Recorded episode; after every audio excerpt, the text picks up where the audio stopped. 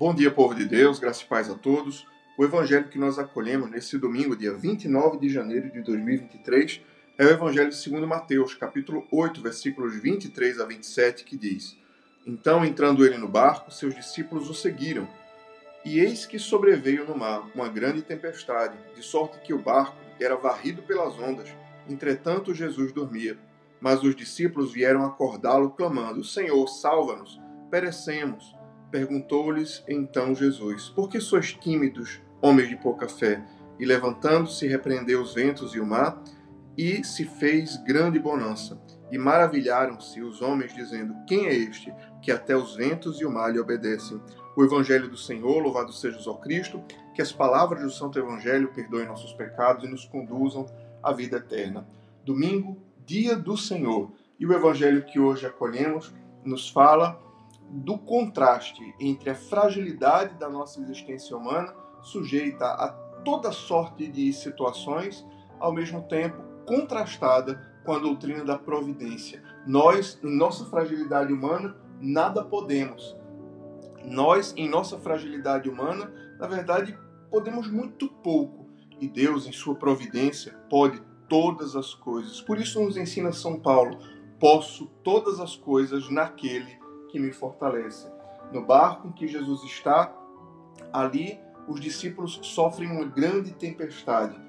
E no meio de toda aquela circunstância, os discípulos se sentem pequenos diante da força do vento, diante da força do mar, diante das circunstâncias que os cercam. Ali o mal parece que vai vencer. E o grande problema, o grande sentimento que houve em relação aos discípulos foi: ora, será, estaria Jesus indiferente a essa grande tempestade, mas, meus irmãos, na nossa fragilidade humana, muitas vezes pensamos que Deus está indiferente ao nosso sofrimento, ao nosso pavor, ao nosso pânico, à nossa luta, mas Jesus está no barco. A tempestade pode vir, mas quem estiver nessa barca de Pedro, na barca dos apóstolos, quem estiver guardado na igreja, pode passar pela tempestade, pode passar pelas provações, pode passar, pode sofrer os efeitos da fúria do inimigo, mas não será derrotado por último. Quem estiver na barca da igreja, na barca dos apóstolos, vai estar guardado pela misericórdia de Deus. No meio das tempestades, no meio das adversidades e, e tribulações que possamos passar, creia que Jesus está conosco. Não permita que o pavor ofusque a sua fé e a sua confiança na providência e na graça de Deus.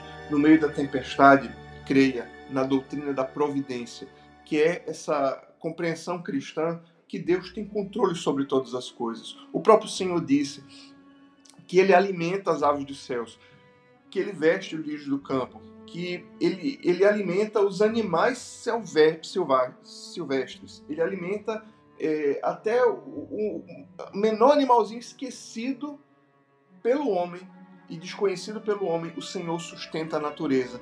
Nessa manhã de domingo, lembre de uma coisa: o sol somente nasceu por causa da providência de Deus. A natureza retomou o seu ciclo por causa da providência de Deus. Ele toma conta de todas as coisas. Embora ele pareça indiferente no meio da tempestade, ele não está. A providência de Deus é sobre a, a toda a natureza e também, especialmente, sobre a vida dos seus filhos. Você não está sozinho, você não está sozinha. A providência de Deus é sobre a sua vida. Essa tempestade que você está passando não é o seu destino final. Essa tempestade é apenas uma oportunidade para que você amplie a sua visão sobre quem Deus é na sua vida. Tenha essa certeza. Jesus era muito maior do que a tempestade.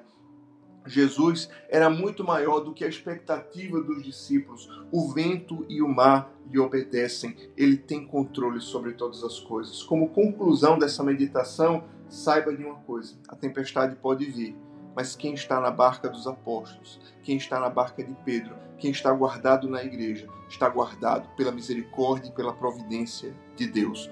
Confie no Senhor, entrega teu caminho ao Senhor, confia nele e o mais ele fará.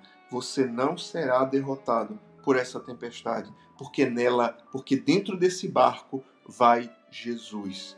E a presença de Jesus nesse barco significa que você vai chegar ao porto que ele já preparou, que ele já destinou. Confiemos no Senhor. Essa tempestade, essa tribulação, essa luta que você tem passado não é para o seu fim ou para a sua destruição, mas é para que através dela se manifeste a glória de Deus. Deus abençoe você, Deus abençoe o seu dia. Em nome do Pai, e do Filho, e do Espírito Santo. Amém.